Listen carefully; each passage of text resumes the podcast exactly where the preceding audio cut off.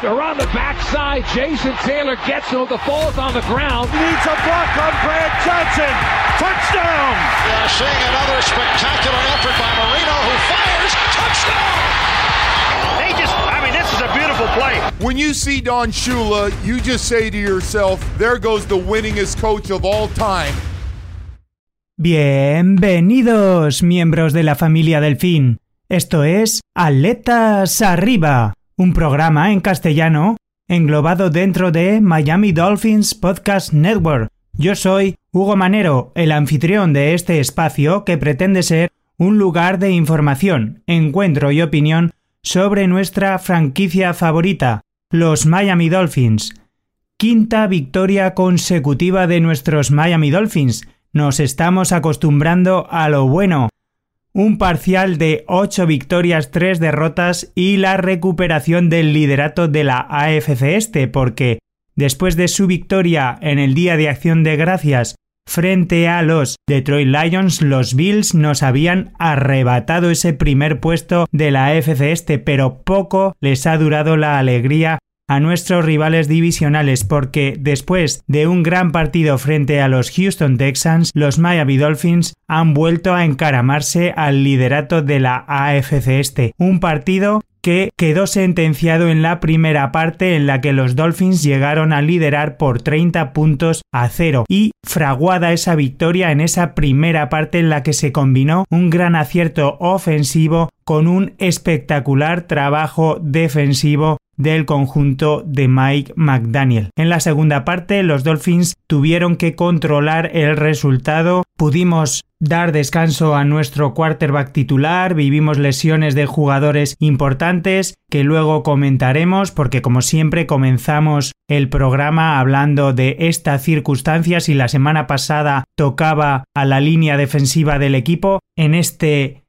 capítulo de aletas arriba, cambiamos de tercio, nos pasamos a la línea ofensiva del equipo porque esta semana las lesiones se han cebado con esta unidad del equipo como veremos, en concreto en la figura de Terron Armster, uno de los mejores líneas ofensivos del equipo y de toda la NFL. Vamos a comentar luego su estado de salud, qué podemos esperar de la lesión que sufrió frente a los Houston Texans. Y para acabar el programa, después de comentar todo lo que dio de sí el partido frente a Houston, después de comentar las noticias de la semana, terminaremos con la previa del emocionante partido que van a vivir nuestros Miami Dolphins frente a los San Francisco 49ers. Un espectacular duelo entre el maestro Kyle Shanahan y nuestro entrenador Mike McDaniel, que fue su pupilo durante los años que pasó en San Francisco. Un encuentro desplazamiento que viviremos fuera de casa, un duelo de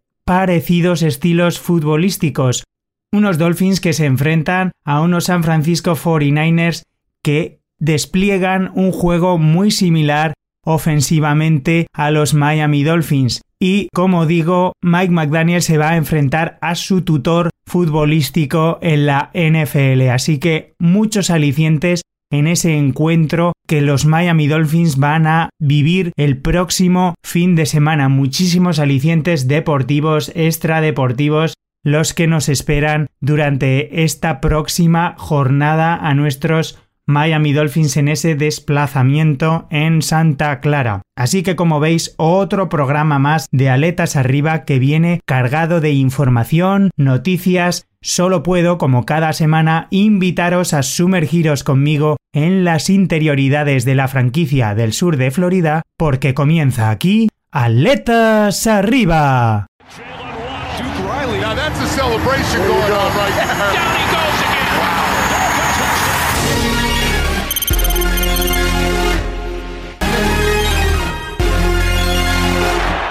Una semana más comenzamos hablando de las noticias de actualidad de la franquicia de nuestros Miami Dolphins porque la NFL semana tras semana nos deja como siempre lesionados. Es una liga muy dura con una gran exigencia física para nuestros jugadores y si la semana pasada le tocaba el turno a la línea defensiva, por desgracia, esta semana tenemos que hablar de jugadores de la línea ofensiva del equipo. En concreto, uno de nuestros mejores jugadores, una de las estrellas ofensivas de los Miami Dolphins, uno de los mejores left tackles de la competición, Terron Amster, abandonaba el partido frente a los Houston Texans y en las primeras informaciones se nos decía que sufría una lesión en el pectoral. Percance físico del que no se nos ha dado un alcance exacto. Al principio se rumoreaba de que podría ser una lesión de larga duración, sin embargo tenemos que ser optimistas porque nuestro entrenador Mike McDaniel ha dicho en rueda de prensa que no va a requerir tratamiento quirúrgico esta lesión e incluso que no está descartado para jugar el próximo fin de semana frente a San Francisco 49ers. De todas formas, creo que es prudente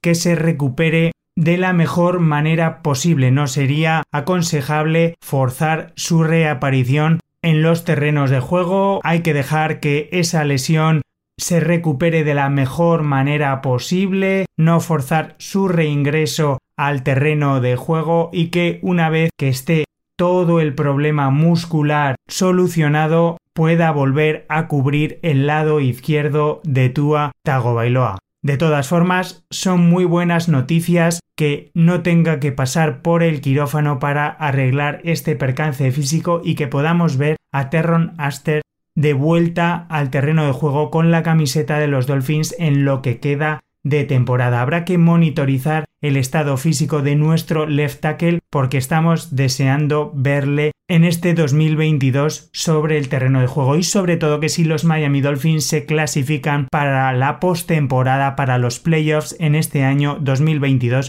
pueda seguir protegiendo a Tua Tagovailoa porque ha sido una pieza fundamental para el salto de calidad que ha dado Tua Tagovailoa en este año pero no solamente Terron Aston salía con problemas físicos en este partido frente a los Houston Texans, porque nuestro otro tackle, el tackle derecho Austin Jackson, también abandonaba el partido con problemas en el tobillo, una lesión que ya arrastró a principios de temporada que le hacía también abandonar el terreno de juego que habrá que monitorizar también durante la semana porque no sabemos si le va a impedir jugar frente a San Francisco 49ers. Así que a día de hoy las dos posiciones exteriores de la línea son seria duda para nuestro próximo partido. Quizás por este motivo los Miami Dolphins han hecho movimientos para esta posición, en concreto para el Practice Squad, porque han anunciado el fichaje de Kendall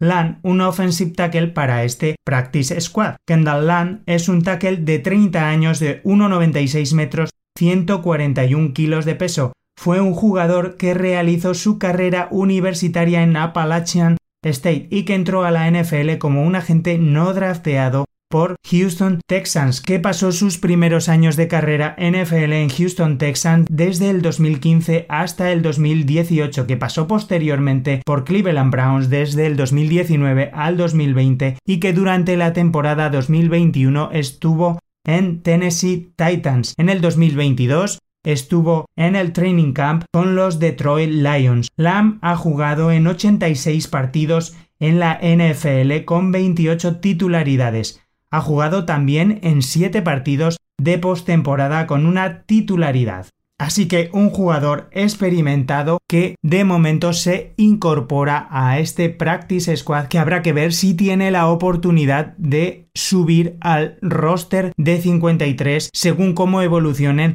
las lesiones de estos jugadores, tanto de Terron Abster como de Austin Jackson, porque si repasamos la carrera de Kendall Lamb vemos que tiene experiencia tanto en el left tackle como en el right tackle. Vamos a ver, según Pro Football Focus, cómo han sido sus últimas campañas en la NFL. En el 2021 en Tennessee jugó 87 snaps, 78 como left tackle, permitiendo dos sacks y teniendo una valoración de Pro Football Focus de 46.9 general. En el 2020, en Cleveland, tuvo mayor participación, jugó 193 snaps, jugando 129 como left tackle, 50 como right tackle y permitiendo con mayor participación sobre el terreno de juego, un sack, un quarterback hit con una valoración de 66.7, o sea, tuvo una mejor actuación durante el año 2020 en Cleveland. No fue este el único movimiento que realizaron los Dolphins porque Además de el fichaje de Kendall Lamb, volvieron a fichar para el Practice Squad al receptor Freddy Swain. Para hacer hueco en este Practice Squad,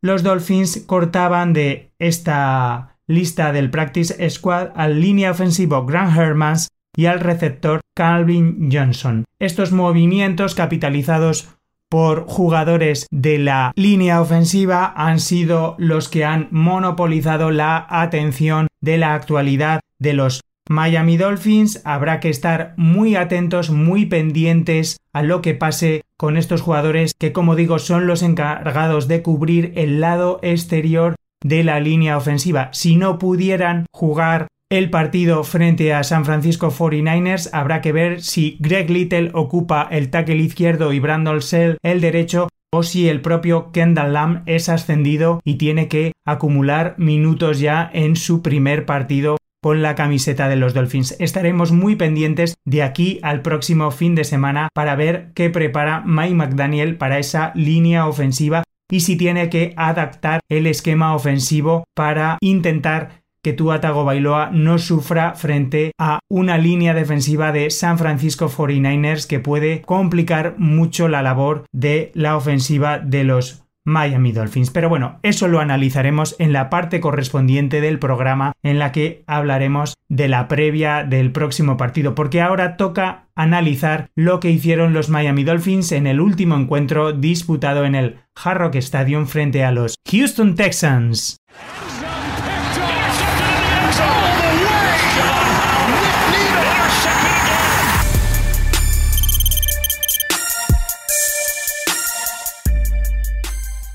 Contundente victoria de los Miami Dolphins por 30 puntos a 15 frente a los Houston Texans en un partido disputado el pasado 27 de noviembre de 2022 en el Hard Rock Stadium a la una del mediodía hora estadounidense, 7 de la tarde hora española frente a 66.205 espectadores en una agradable tarde de noviembre en Miami Gardens con 30 grados centígrados que supuso la quinta victoria consecutiva para nuestros Miami Dolphins en una racha victoriosa que comenzó esta temporada el 23 de octubre en ese partido de prime time frente a Pittsburgh Steelers en el que se honró la memoria del equipo perfecto del 72. Con esta victoria los Dolphins acumulan 8 victorias por 3 derrotas en la temporada y es el mejor inicio de temporada desde la campaña 2001, en el que también se comenzó con un parcial de 8 a 3. Nuestro quarterback Tua Tagovailoa acumula 14 victorias por únicamente 2 derrotas en sus últimas 16 titularidades.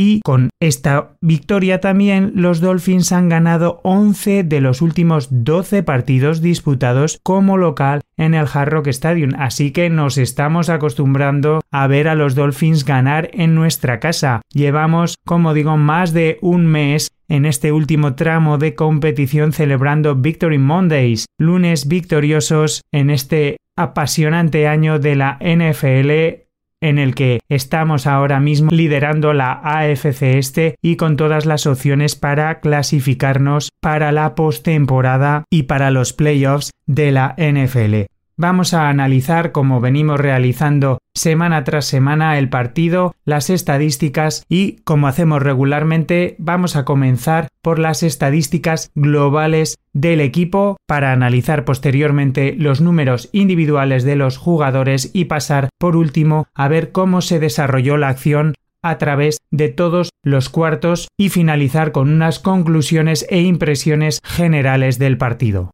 A nivel de conjunto, los Houston Texans obtuvieron 14 primeros downs por 25 nuestros Miami Dolphins. De los 14 primeros downs de los Texans, 3 los obtuvieron por el juego de carrera, 4 primeros downs nuestros Dolphins los obtuvieron mediante el juego terrestre, 9 obtuvieron los Texans por el juego de pase y 18 primeros downs obtuvieron nuestros Miami Dolphins por el juego aéreo en la eficacia de terceros downs tan importante en el juego moderno de la NFL, dos de 13 intentos obtuvieron los Tejanos para un 15,4% de efectividad, 4 de 15 intentos nuestros Miami Dolphins para un 26,7%. Este dato cayó bastante con respecto a las últimas actuaciones de nuestros Miami Dolphins y fue una de las explicaciones para un poco, vamos a ponerlo entre comillas, el bajón ofensivo de rendimiento sobre todo que experimentaron los Dolphins en la segunda mitad. El total de yardas ofensivas de los Houston Texans fue de 210 nuestros Miami Dolphins acumularon un total de yardas de 339. En el juego terrestre, únicamente los Texans consiguieron acumular 36 yardas de carrera por 66 de los Miami Dolphins. En el juego aéreo, 215 para Houston, 305 para nuestros Miami Dolphins. En cuanto a las penalizaciones, 5 penalizaciones con 45 yardas de penalización para Houston Texans, 4 penalizaciones únicamente. Este aspecto ha mejorado notablemente en los últimos partidos de los Miami Dolphins y 35 yardas para nuestros Dolphins. En cuanto al número de fumbles y las pérdidas que supuso para cada equipo, 3 fumbles, 1 perdido para los Texans un fumble, uno perdido para los Dolphins en un intercambio entre el center y Skylar Thompson. El número de touchdowns totales, dos para los Houston Texans, uno de pase, uno de carrera,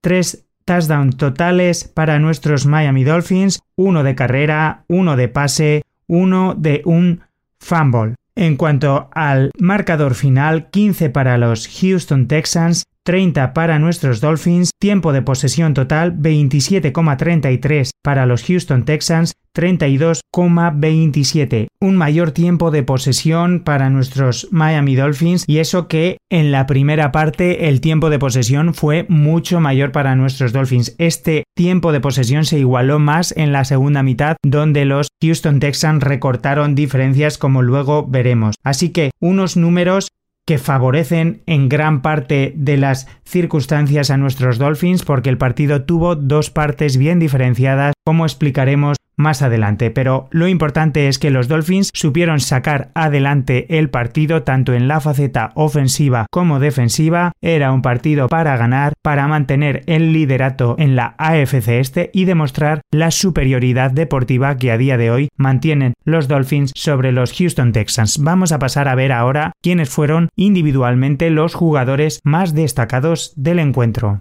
Empezamos como es habitual repasando los números de los quarterbacks por Houston, tenía nuevo mariscal de campo Kyle Allen, que realizó un partido en el que completó 26 pases de 39 intentos para 215 yardas con un pase de touchdown y dos interceptaciones, las que consiguieron Andrew Van Ginkel y Baron McKinley para un quarterback rating de 67.8. Por parte de los Miami Dolphins vimos a dos quarterbacks, Tua Tagovailoa que jugó la primera parte entera y un poquito del tercer cuarto, completó 22 pases de 36 intentos para 299 yardas con un touchdown y un quarterback rating de 96.9. Por su parte, Skylar Thompson únicamente completó un pase de 5 intentos para 6 yardas con un quarterback rating de 39.6. Tua Bailoa ha completado, como digo, un mes absolutamente estelar desde que volvió de la conmoción, ha jugado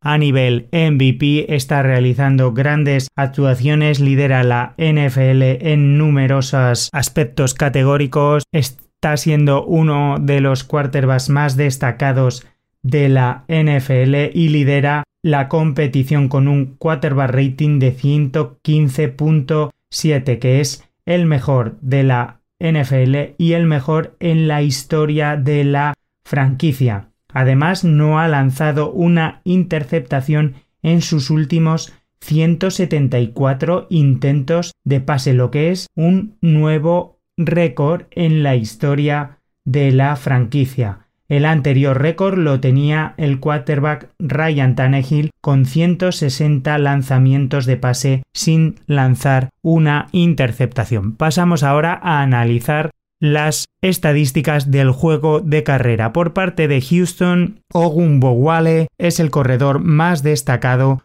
con 14 yardas de 4 intentos para una media de 3.5 yardas por carrera con una anotación terrestre. Kyle Allen, su quarterback, tiene 12 yardas en 4 intentos de carrera para una media de 3.0. Y Damian Pierce, el excepcional corredor rookie, 8 yardas de carrera en 5 intentos para una media de 1.6. El frente defensivo de los Miami Dolphins está realizando un excepcional año frente a la carrera rival, como demostró dejando a los Houston Texans en unas 36 yardas terrestres de carrera, porque Christian Wilkins, Raywon Davis y Zach Siller, con la ayuda en los últimos partidos de Jerome Baker y Landon Roberts, están sabiendo frenar las carreras por en medio del backfield de los rivales. Por parte de los Miami Dolphins, se perdió el partido Raheem Monster, Jeff Wilson fue el mejor corredor de los Dolphins, 39 yardas de carrera en 13 intentos, una media de 3.0, tampoco fue la mejor actuación de carrera de los Dolphins en lo que va de temporada, pero un touchdown de carrera para Jeff Wilson, que desde que ha debutado con la camiseta de los Dolphins, se ha acostumbrado a pisar la Enson rival. Miles Gaskin 17 yardas de carrera en 6 intentos para una media de 2.8 y el tercer mejor corredor fue Skylar Thompson con 5 yardas en 6 intentos. En el juego aéreo por parte de los Houston Texans, el receptor que más yardas aéreas acumuló fue Brandon Cooks con 59 yardas, 5 recepciones en 5 intentos, Nico Collins, 44 yardas, 6 recepciones de 9 targets. Jordan Atkins, el Titan, 61 yardas, 5 recepciones, 5 intentos. Damian Pierce, 8 yardas, 3 recepciones de 6 targets. Y Kitoriano, el Titan también, 20 yardas, 2 recepciones de 2 targets. Por parte de los Miami Dolphins, nuestro dúo estelar de receptores empataron con 85 yardas como líderes destacados de recepción, Tyree Hill, 6 recepciones de 9 targets, Jalen Waddell, 5 recepciones de 10 targets. Se da la circunstancia además de que con las 85 yardas de hoy, Jalen Waddell acumula 1978 yardas y ha roto un récord de la franquicia porque se ha convertido en el receptor que consigue más yardas de recepción en sus dos primeras campañas. Ha roto el récord que ostentaba hasta ahora Jarvis Landry con 1915 en sus dos primeras campañas en las temporadas 2014-2015. Así que enhorabuena a Jalen Waddell que se ha convertido en uno de los mejores picks recientes de la historia de la franquicia. Pero una muy buena noticia para los Miami Dolphins es que en los últimos partidos Tua Tagovailoa está rompiendo, vamos a ponerlo también entre comillas, la Tyree Hill y la Jalen Waddell dependencia y está involucrando más a los receptores número 3 y 4 del equipo que podíamos denominar a Trent Sherfield y a River Crackraft, porque en este partido el tercer receptor que más yardas acumuló fue River Crackraft con 55, 4 recepciones y Trent Sherfield 33 yardas, 2 recepciones de 5 targets. Fue muy importante también en este partido, Durham Smith 4 yardas, una única recepción en un target que supuso un touchdown, el único touchdown de pase del encuentro. En este partido vimos también, después de unos encuentros en los que tuvo muy poca participación, a Thomas Morster, nuestro Panther, que lanzó 6 punts con una media de 49.3. Estos fueron las estadísticas individuales y los jugadores más destacados a nivel ofensivo. Vamos a pasar a ver defensivamente las estadísticas porque hay mucho que comentar defensivamente de este encuentro. Hay muchos jugadores defensivos destacados en este partido de los Miami Dolphins. Defensivamente por parte de los Houston Texans el jugador más destacado fue el rookie Jalen Pitre. El polivalente defensive back es uno de los jugadores más talentosos. Bien hay que decir que el cornerback Derek Stingley no pudo finalmente jugar el partido que es otro prometedor jugador de primer año que tiene la defensa tejana. Pero bueno, Pitre obtuvo 7 tackles, 7 solo y es uno de los futuribles jugadores con más talento en esa defensa de Houston. Otro de los jugadores más destacados del equipo de Houston fue Christian Kirksey con 7 tackles, 5 tackles solo, 2 asistidos y un sack. Vamos a centrarnos en la defensa de nuestros Miami Dolphins porque fue una actuación muy completa defensivamente del conjunto de los Miami Dolphins en la que se obtuvieron muchos sacks, muchos tackles, fumbles, interceptaciones, un partido muy completo. El jugador que más tackles totales obtuvo fue el Landon Roberts que lleva unos partidos muy seguro en los placajes con 8 tackles totales, 7 solos, 1 asistidos y que además sumó un sack que produjo 8 yardas de penalización para los Dolphins. Otro jugador muy destacado que está yendo a más conforme avanza la temporada fue Jael Anfili, con 7 tackles totales, 6 solos, 1 asistido y un sack que produjo 4 yardas de penalización. Es impresionante ver el motor inagotable que tiene, cómo sale a perseguir al quarterback rival cómo no se cansa, no cesa nunca en su empeño hasta que finaliza la jugada y es uno de los jugadores jóvenes más prometedores de la defensa de los Miami Dolphins. Hubo muchísimos jugadores destacados. Jerome Baker también obtuvo un sack, estuvo muy seguro en los placajes y además forzó un fumble. Eric Rowe forzó un fumble que recuperó Sabian Howard que retornó para touchdown. Bradley Chubb obtuvo un sack también por su parte. Doug Riley obtuvo un nuevo sack. Veron McKinley obtuvo una interceptación, su primera como profesional en la NFL. Andrew Van Ginkel también obtuvo una interceptación en un pase de Kyle Allen. Hubo muchísimos jugadores destacados. Kader Kohu, el prometedor cornerback rookie de la NFL que sigue sin conceder un pase de touchdown en su temporada de novato, así que una, una actuación defensiva muy completa de los Miami Dolphins en la que me gustaría destacar la actuación de la línea defensiva de los Miami Dolphins, que estuvo muy presionante, con mención especial para Jalen Phillips, Bradley Chubb, Melvin Ingram, para jugadores que entraron al Blitz como el Landon Roberts y Jerome Baker, y también para jugadores de la secundaria que estuvieron muy seguros en placajes como Jevon Holland, eh, Landon Roberts, Jerome Baker y jugadores de la secundaria Eric Rowe, Sabian Howard, Andrew Van Ginkel, Veron McKinley, que lograron interceptaciones y turnovers claves para la defensa de los Miami Dolphins. Así que es justo dedicar el tiempo oportuno porque la defensa con una primera parte primorosa, en la segunda se bajó un poquito el ritmo, contribuyó para extender esta racha victoriosa de los Miami Dolphins que se extiende por cinco partidos consecutivos. Así que vamos a ver de una manera breve y concisa cómo se desarrolló el partido en esos cuatro cuartos el pasado 27 de noviembre sobre el césped del Hard Rock Stadium.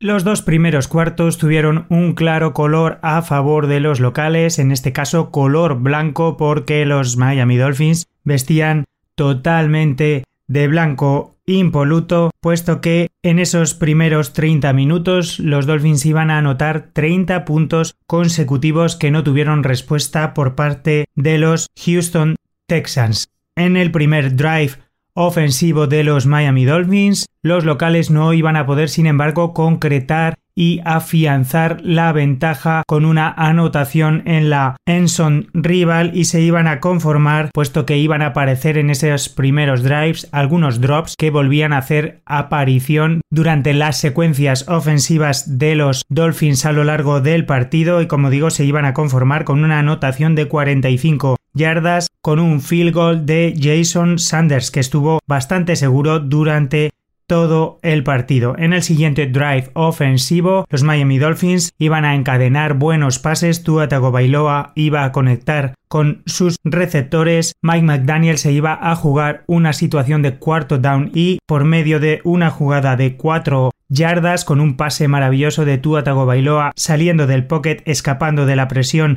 de los Houston Texans, nuestro quarterback iba a conectar con Durhan Smith para poner 7 puntos más en el marcador y escaparse por 10 arriba. Ya en el segundo cuarto, después de el primer turnover serio del partido, en una interceptación de Andrew Van Ginkel, la defensa de los Dolphins iba a dejar a la ofensiva en la yarda 3 de la red zone rival y Jeff Wilson, el corredor, iba a anotar mediante una carrera de 3 yardas para colocar el 17 a 0 en el marcador. Nuevamente en ese segundo cuarto íbamos a vivir algunos drops, un nuevo estancamiento de algunos drives ofensivos y únicamente íbamos a poder anotar por medio de un field goal de 23 yardas de Jason Sanders. Pero iba a volver a aparecer la defensa de los Dolphins cuando quedaban 5 minutos para llegar al descanso del partido y por medio de un fumble forzado por Eric Rowe que recuperaba Sabian Howard,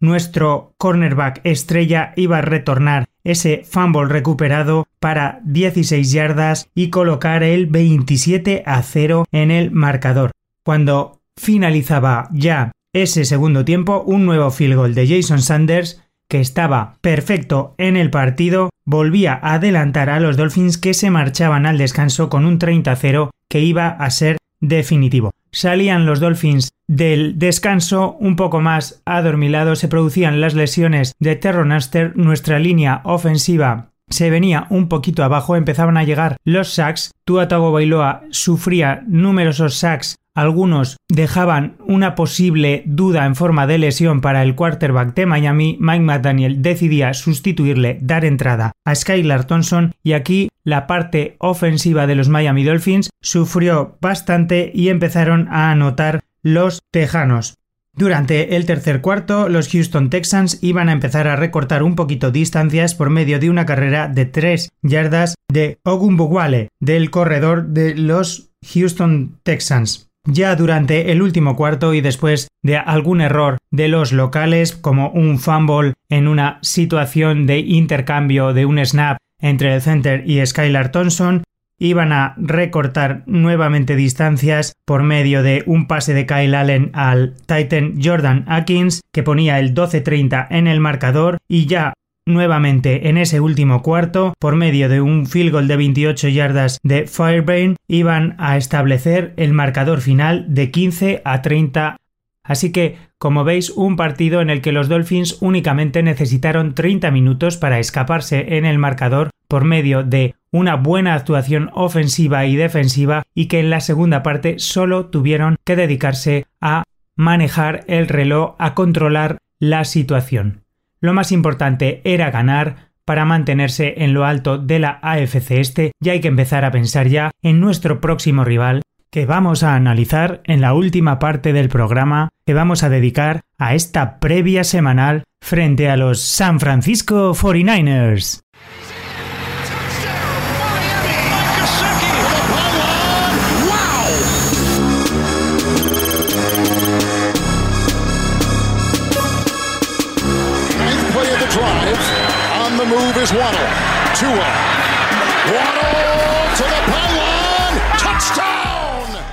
Trepidante partido el que nos va a deparar la jornada 13 de la NFL este próximo domingo 4 de diciembre del 2022 y que va a enfrentar a nuestros Miami Dolphins con un récord de 8-3 frente a los San Francisco 49ers con un récord de 7 a 4. Nuestros Miami Dolphins viajan a Santa Clara, California para enfrentarse en el Levis Stadium a los locales, los San Francisco 49ers, un equipo muy similar a nuestros Miami Dolphins. De hecho, es el equipo que más puede asemejarse al conjunto de Mike McDaniel, porque nuestro head coach se enfrenta a su maestro en la NFL, dos filosofías ofensivas muy similares que despliegan un juego de carrera muy similar, esquemático, zonal, una filosofía ofensiva parecida y que además tienen una defensa bastante similar que está rindiendo a un grandísimo nivel muy presionante en la línea defensiva y que está generando turnovers. La defensa de San Francisco 49ers es una de las mejores del campeonato, está en un gran nivel, está dejando a los rivales con muy pocas anotaciones y llega en un gran momento de forma. Así que es un rival muy complicado al que los Dolphins tendrán que superar si quieren mantenerse en lo alto de su división. Es como si los Dolphins se miraran en un espejo y tuvieran que enfrentarse a sí mismos porque tienen unos principios de juego ofensivos y defensivos muy similares a los que despliegan sobre el césped del Hard Rock Stadium. Así que es un encuentro muy interesante, sin duda uno de los encuentros de la jornada. Como digo, el partido se va a disputar a las 4 y 5 de la tarde hora estadounidense, 10 y 5 de la noche hora española. El partido lo podréis seguir aquí en España a través de Movistar Plus y si no tenéis contratados los servicios de Movistar Plus podréis verlo como siempre a través de NFL Game Pass Internacional en directo o bien en diferido. Si lo queréis ver en diferido, el partido lo podréis seguir de forma entera o bien en la versión resumida condensada de 40 minutos o los highlights. El partido puede significar la sexta victoria consecutiva de los Dolphins, conseguir la novena victoria de la temporada para Miami y la decimoquinta victoria de nuestro quarterback Tua Tagovailoa. Supondría afianzarnos en el liderato de la AFC este porque además nuestros rivales divisionales los Buffalo Bills se enfrentan a los Patriots en esta jornada en el Thursday Night Football. Así que un partido muy interesante el que enfrenta a el conjunto de Mike McDaniel con su mentor en la NFL, el equipo de Kyle Shanahan. Las claves del encuentro, pues hay que decir que para mí, sin duda alguna, una de las claves del partido va a ser la línea ofensiva de los Miami Dolphins, que va a llegar con la duda hasta el último momento de los nombres de Terron Amster, el left tackle de los Miami Dolphins, que tiene una lesión en el pectoral y que a día de hoy es seria duda para jugar ese partido, porque además enfrente va a tener a Nick Bosa, que actualmente tiene 11 sacks y medio y 30 quarterback Hicks, uno de los mejores ex-rushers de la NFL. Además, los San Francisco 49ers parece que para este partido van a poder contar con Armster, uno de los rushers también más peligrosos de la NFL y que lleva sin jugar desde la semana 4. Así que va a ser muy interesante el duelo entre los ex-rushers de los San Francisco 49ers y la línea ofensiva de los Dolphins. Contar con Terron Armster sería fundamental para minimizar la presión que llega a Tua Tago Bailoa. Si no está Terron Amster ni Austin Jackson, habrá que ver cómo consigue recomponer Mike McDaniel y el staff técnico de los Dolphins, sobre todo los jugadores exteriores de la línea ofensiva, para intentar que no llegue presión a Tua Tagovailoa y este pueda tener tiempo para conectar con sus receptores Tyree Hill y Jalen Waddell, que por otra parte tendrían que intentar superar a la secundaria a los cornerbacks de los San Francisco 49ers una secundaria que está liderada por un jugador, Talanoa Ufanga, un jugador muy joven, pero que tiene una enorme calidad. También los San Francisco 49ers tienen en Fred Warner a uno de los mejores linebackers de la competición, pero principalmente ese duelo entre Nick Bosa y la línea defensiva de los San Francisco 49ers y la línea ofensiva de los Miami Dolphins creo que puede ser uno de los aspectos claves del juego. Establecer el juego de carrera puede ser también muy importante para los Miami Dolphins. Contar con Jeff Wilson y la vuelta de Raheem Monster puede ser tremendamente importante para los Dolphins. Por otra parte, creo que parar el juego de carrera y contener el juego de carrera de San Francisco es también una de las claves defensivas del encuentro. Los Miami Dolphins y su frente defensivo están dejando a los corredores rivales en una media de 3,7 yardas por carrera. Christian McCaffrey llega también con molestias físicas al partido. Así que sería muy importante minimizar el daño que Kyle Shanahan y su juego terrestre puedan hacer a los Dolphins porque además impediría que puedan establecer el play action y el juego aéreo que pueda ejecutar Jimmy Garoppolo. Así que ese creo que puede ser también una buena estrategia ofensiva, además de la presión que puedan ejercer Bradley Chubb y Jalen Phillips frente también la línea ofensiva de los San Francisco 49ers, que tiene en Trent Williams a uno de los mejores left tackles de la competición. Va a haber una gran batalla de trincheras, que puede definir la balanza a favor de uno de los contendientes. Por otra parte, Jalen Waddell y Tyree Hill creo que pueden ser los factores decisivos para el ataque de los Miami Dolphins y espero que con su calidad y su capacidad para ganar yardas después de la recepción puedan establecer diferencias para los Dolphins. Otro jugador que puede ser diferencial para San Francisco puede ser sin lugar a dudas George Kittle, porque confío en que Sabian Howard pueda parar a Divo Samuel o Brandon Ayuk y el resto de jugadores de la secundaria de los Dolphins puedan minimizar el daño que hagan los receptores de San Francisco, pero los Dolphins tienen mucho problema para parar a los Titans rivales y George Kittle es uno de los mejores de la competición. No sé si Eric Rowe será el encargado de emparejarse con George Kittle, pero establecer y parar al excelente Titan de San Francisco es uno de los objetivos prioritarios para Josh Boyer en este encuentro si quiere sumar la novena victoria de la temporada. Vamos, por lo tanto, a repasar, como siempre hacemos, el depth chart de nuestros rivales para ver dónde están sus máximas fortalezas porque podremos ver la profundidad ofensiva y defensiva, una defensa de los San Francisco 49ers que ha dejado a sus últimos cuatro rivales sin anotar ningún punto en los últimos cuatro encuentros en las segundas mitades, o sea que ajusta muy bien en los descansos de los partidos, así que Mike McDaniel tendrá que tener algo preparado para las segundas partes para intentar sorprender a esta defensa de San Francisco. Vamos a ver qué profundidad de banquillo tienen para ver dónde pueden estar también las claves de su depth chart ofensivo y defensivo de nuestros rivales del próximo domingo 4 de diciembre. Empezamos como siempre analizando la ofensiva de nuestros rivales en la posición de quarterback.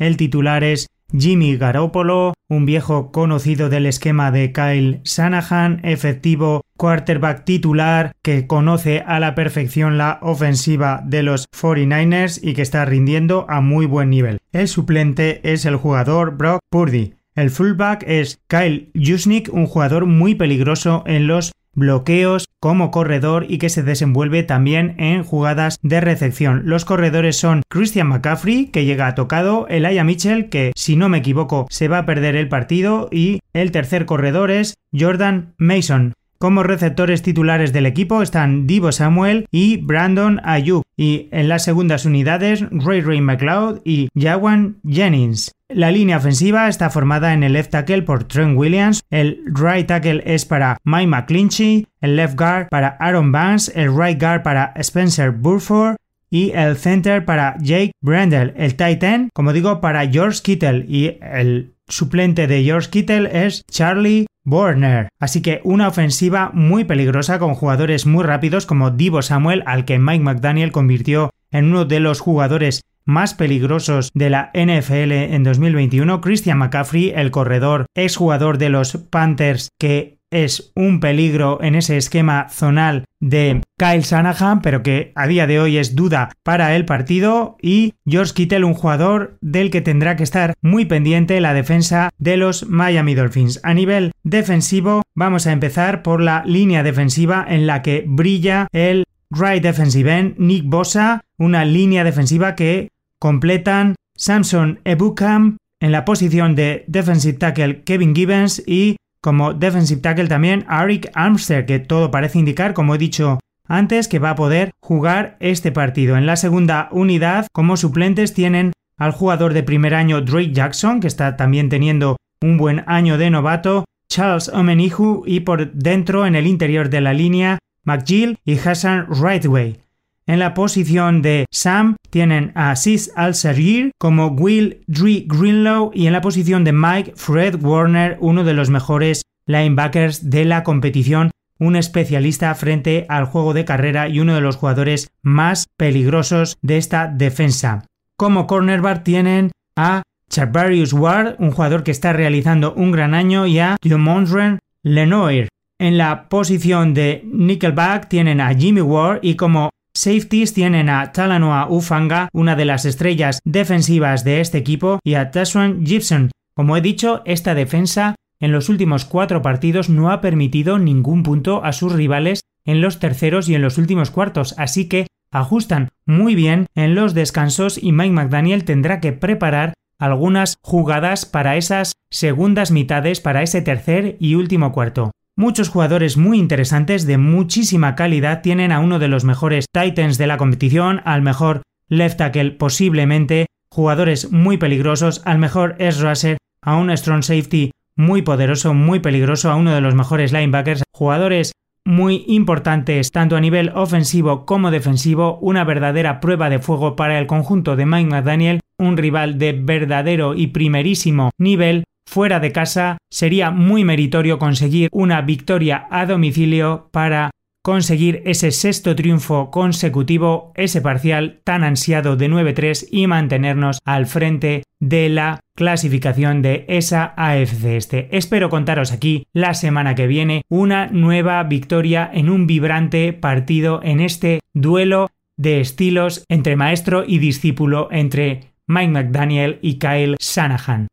Espero que os haya gustado este nuevo programa de Aletas Arriba que como siempre ha venido cargado de noticias, información, estadísticas. Solo puedo recomendaros como todas las semanas que si ha sido así, en caso afirmativo de que os haya gustado, os suscribáis a las plataformas de podcastings habituales en las que escuchéis este programa de Aletas Arriba que lo recomendéis a vuestros amigos, a todos los seguidores de los Dolphins, a los que conozcáis, que no dejéis de visitar la página web de los Dolphins www.miamidolphins.com, que interactuéis con la cuenta oficial de los Miami Dolphins para esta estrategia de los Dolphins en España, arroba dolphins barra baja ESP, que retuiteéis su contenido, que contestéis a las preguntas que nos hacen, porque es la forma que tiene la franquicia, los Miami Dolphins, de conocer un poco al público español, de conocer nuestros gustos, nuestras particularidades, cómo vivimos un poco la afición de los Miami Dolphins a miles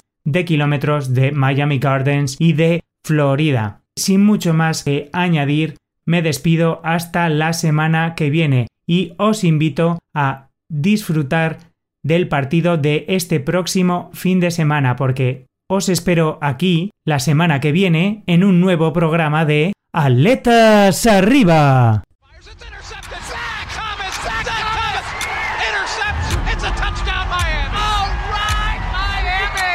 Around the backside, Jason Taylor gets him. The ball's on the ground. Needs a block on Brad Johnson. Touchdown! Yeah, seeing another spectacular effort by Marino who fires. Touchdown!